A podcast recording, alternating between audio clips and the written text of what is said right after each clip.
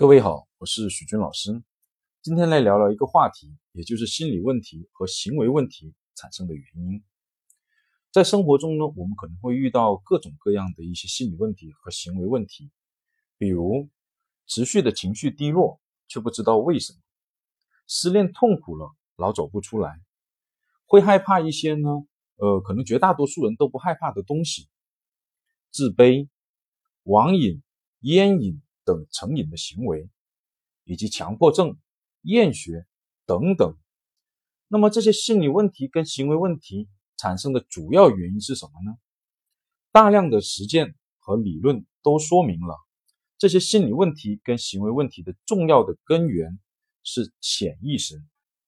是潜意识中压抑的这些呢本能的欲望、认知、情绪或精神的创伤等等。在作祟的一个结果，那怎么来解决这些问题呢？那从精神分析疗法的角度，就是要让求助者了解自己真实的潜意识，在意识层面去了解他们，然后使呢求助者的心理跟行为不再被这些隐藏的很深的动机所左右，从而呢帮助缓解或者消除这些心理问题和行为问题。举个简单的例子，有一个学生呢，曾经来向我咨询过一个这样的问题，他特别害怕呢别人切黄瓜，后来逐渐泛化到，只要看到别人拿刀切这种棍状的物体，比如说火腿、香肠、萝卜，都会让他感到害怕，最后呢，甚至连厨房都不敢进。在催眠的状态下呢，让他去自由联想。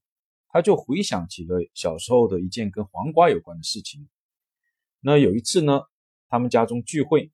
妈妈呢跟几个阿姨呢正在厨房里呢准备这个饭菜。那时候很小的他呢就缠着他妈妈哭闹呢，想要这个黄瓜来吃，但他的妈妈呢不理他。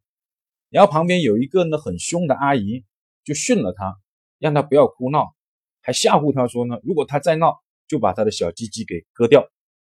而且在说的时候。还拿着刀对着他的小鸡鸡比划了一下，然后呢，继续切黄瓜。